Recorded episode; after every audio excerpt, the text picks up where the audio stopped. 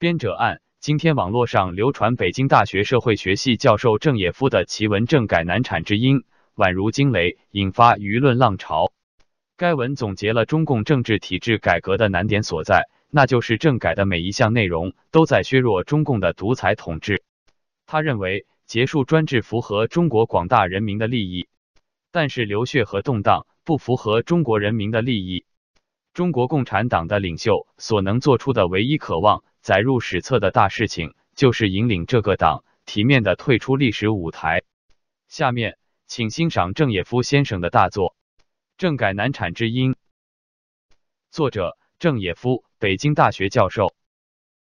一、政治体制改革为何不曾发生？二十世纪七十年代未叶，中国有过一场改革，其主要内容是重回包产到户。开放民营经济，允准农民进城打工。九十年代初叶，看到这场改革有搁浅的可能，总设计师邓小平再次推动这一变革，被称为经济体制改革。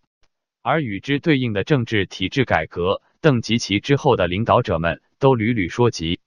他们甚至说过，没有政治体制改革的成功，经济体制改革不可能进行到底。过后的历史反证了这一论断。正是因为中国没有政治体制改革，改革开放远未达到世人的期待，演至今日更有倒退之余。政治体制改革为什么始终停留在口头，一步也没有迈出？道理其实浅显，遗憾的是似乎从未被道破。政治体制改革在上述领导人的言论中包括以下内容：一、党政分离与政企分离；二、下放权力，避免权力过于集中。三、完善法治；四、开启社会政治协商。为什么要提出政改？因为执政党首认识到法治缺乏、权力滥用，社会经济生活就不可能走上正轨。但为什么政治体制改革最终没有实施？因为直觉还告诉党首，政改的每一项内容都在削弱他的政党。一、党政分离和政企分离意味着党的权力旁落。党将失去对国家行政与社会经济的操控。二、法治的健全，一方面会保证公民在言论、结社、集会、游行等诸多方面的权利和自由；另一方面将限制执政党的行动范围，社会将不像过去那样被统治集团完全掌控。三、真正的政治协商但开启，执政党的主张在争论中有落入下风的可能。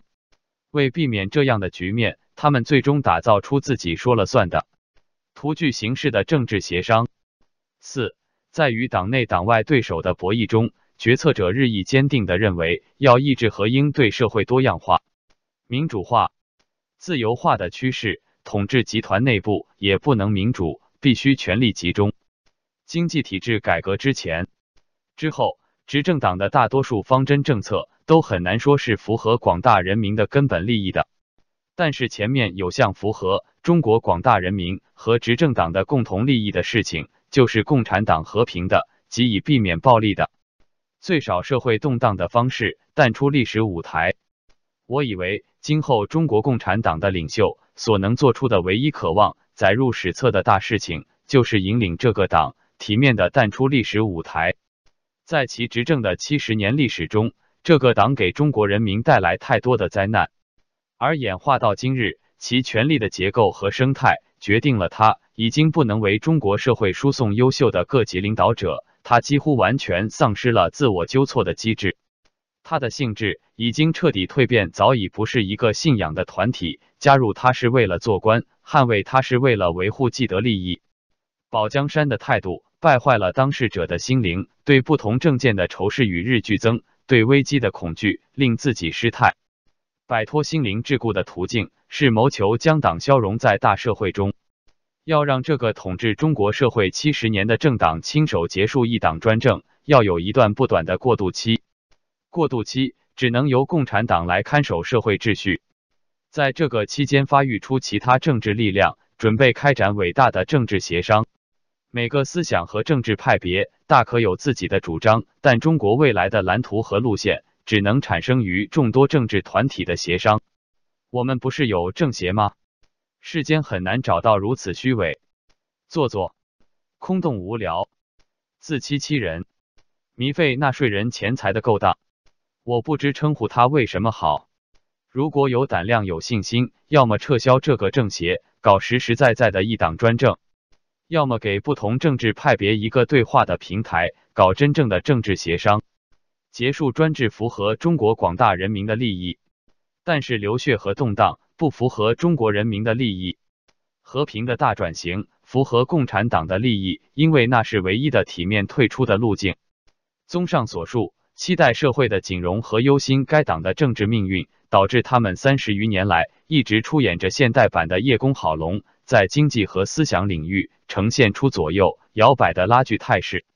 但近几年来，此前的拉锯已经停摆于左端，因为党首意识到民营经济和思想自由化与党的生死存亡的终极而又切近的关系，与权力寡头日趋定型的作为相对照。是社会上丝毫不衰减的政治体制改革的呼声。不幸，后者是弱智的体现。这弱智是专制之下众人丧失胆识的结果，也是因为少数智者因种种原因不去捅破窗纸。陈子明道和共产党一同推动中国民主。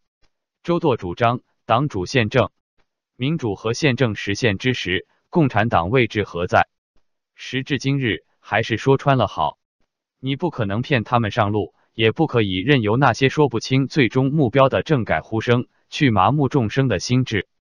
二，党与人民罕见的共同利益代表理论的核心是中国共产党要始终代表中国最广大人民的根本利益。不幸，在其执政的大多数时间中，其方针政策不代表中国广大人民的利益。财产权是利益的最大体现，在农村经土改。互助组、合作社、人民公社这一环环相扣的设计，土地从私有变为国有。在城市，经公私合营运动，民营经济荡然无存。八十年代的经济体制改革的效益证明，上述两项革命严重违背中国人民的根本利益，抑制他们的生产积极性。不然，为何要改革呢？那么，改革以后的方针就代表广大人民的利益了吗？在土地国有化的基础上，政府做了什么呢？地皮财政，他将地皮高价卖给房地产开发商，这是中国房价过高，无数公民成为房奴的第一成因。说国富民穷的政策符合中国最广大人民的根本利益，不是太霸道了吗？有没有过共产党的政策符合中国人民的根本利益呢？有，但实属罕见。那就是八十年代魏业的经济体制改革。我在二零零八年的一次讨论会上陈述过下面的观点：自上而下的改革不是一件常有的事，是稀罕的东西。因为上层的改革愿望、改革动力只在稀少的时刻存在。六十年来，即从一九四九年到今天，统治阶层中的大部分人有改革愿望，我只在一九七八年看到过，只此一回。一九七八年改革的原因是什么？不改革就亡党。亡党亡国常常放在一起说，但是我不认为会有亡国的事情。殖民时代划上句号了，不再可能有亡国灭种的事情。面临的就是亡党，因为执政党把国家搞得那么糟糕，那么多人吃不上饭了。如果亡党怎么样呢？统治阶层将退出历史舞台，他们当然不愿意发生这种事情，所以有了改革。那么他们一定享有一个共识了。哪里来的？毛泽东造就的。毛泽东自一九五六年开始一意孤行，背离了他的全体同僚，除了马屁精和野心家，没有人从内心支持他的主张。在毛泽东离世前，他已经将党内百分之九十五以上的人造就成他自己的潜在的反对派。他走了，元老们开始共商一件大事，告别毛泽东的路线。在历史上，我找不到第二个大独裁者死后。下属们空前团结，这是非常稀有的局面。元老们同心协力，同心同德，掉头改革不是什么高深的共识，就是要回到一九五六年，甚至更早。包产到户，明清就是这么干的，秦汉就是这么干的。城市搞民营经济，以前就有，只是规模不同而已。这不是大的革新，是什么？是保守主义，是回头有路可循的。前人就是这么走的，只是毛泽东的乌托邦在跟常识决裂。尽管拥有共识，以后的改革过程中还屡屡发生分歧。秘书长案，赵子阳与：“我这个总书记就是秘书长，要不断换马。”现在这样的稀有的时刻过去了，统治阶层再不会享有这么多认同了。我们有什么理由期盼自上而下的改革是一桩可持续的事情呢？在于不是三十年，是几个时段；不是开放，是半开放。郑也夫著《半开放社会三》，胜算来自两股力量的良性互动。台湾一党专政的结束，毫无疑问是与蒋经国的名字联系在一起的。但台湾本土人士断然否认一个人改变历史的观点。他们说，没有台湾民主派多年的打拼，不是面对巨大的压力和多元的局面，蒋经国不可能做出那样的选择。我接受互动的说法，有什么样的统治者，就有什么样的被统治者；有什么样的被统治者，就有什么样的统治者。二者相互塑造，恶性循环是双方造就的。我们觉得统治者的责任更大，但他的任性是因为我们一直逆来顺受，我们惯坏了他。走出恶性循环，大概要由我们这些弱势者启动。得势者为什么要主动让权，改变现状呢？没有外部的压力，没有强烈的开报镜、开党禁的要求，执政党的党魁想这么做都没法向同僚交代，到同柴们会觉得老大有病了。更不要说没有外因，连这样的认识和想法都不会进入他的头脑。如果我们不发出声音，不施加压力，我们就不该，就不配看到专制政体的终结。另一方面，和平的终结专制的历史。一定依赖于共产党的一位明智的领袖，不然就难有非暴力的转型。很难说如此，良性互动能有多高的概率？但可能性是存在的，因为其领导集团比外部人士更清楚这个党已经积重难返，更因为这是双赢，体面的退出是他最好的结局。岂止双赢，还是三赢？我从来以为政治家的必备素质是野心。名垂青史，足以满足一位政治家的野心。对中国人民，对这个党，对这个党的当家人，这是最好的出路，没有更好的了。只是作为党魁，带领该党走上这条道路，实为不易。吊诡的是，难处不在于党外有反对派，恰恰在于没有反对派的存在，而没有反对派，又是他自己造成的。没有打压不下去的反对派。他几乎就没有选择这条道路的理由，这也正是逼着捅破这层窗纸的道理所在。让我们互动起来，力争踏上这唯一的白驹过隙般稀罕的双赢之路。四，言者无罪，智者有责。中华人民共和国宪法中写着，社会主义制度是中华人民共和国的根本制度。中国共产党领导是中国特色社会主义最本质的特征。本文的主旨分明与之不符，那么写作本文有罪吗？没有，因为这是言论，不是行动，它属于思想的范畴。一个文明的国家是没有思想犯的。二零一八年召开的十三届人大刚好给出了一个示范。此前，宪法中规定了国家主席的任期，大会前有了取消任期制的动议，提出修改宪法中的主席任期制的建议有罪吗？没有，我是拥护任期制的，但以为提出修改宪法的任何建议都是无罪的。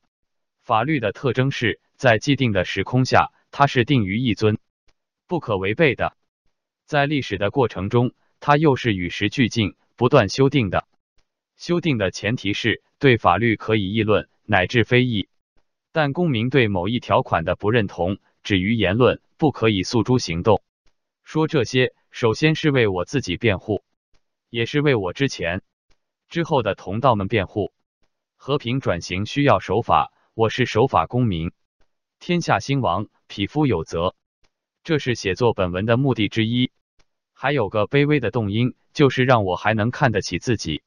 多年来，我涂抹了上百万字。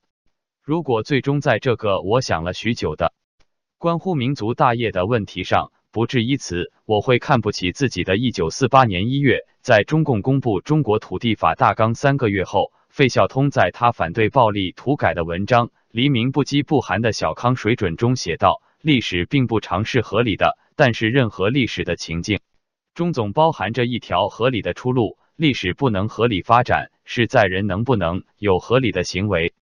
一个被视为书生的人有责任把合理的方向指出来。至于能不能化为历史，那应当是政治家的事了。我以为我们今天还没走到将一切责任都推给政治家的时候，因为今天的书生还没有尽责。如果他们都忠实于自己的良知，都勇于讲出自己的看法，中国不会是今天的样子。二零一八年八月初稿，二零一八年十二月定稿。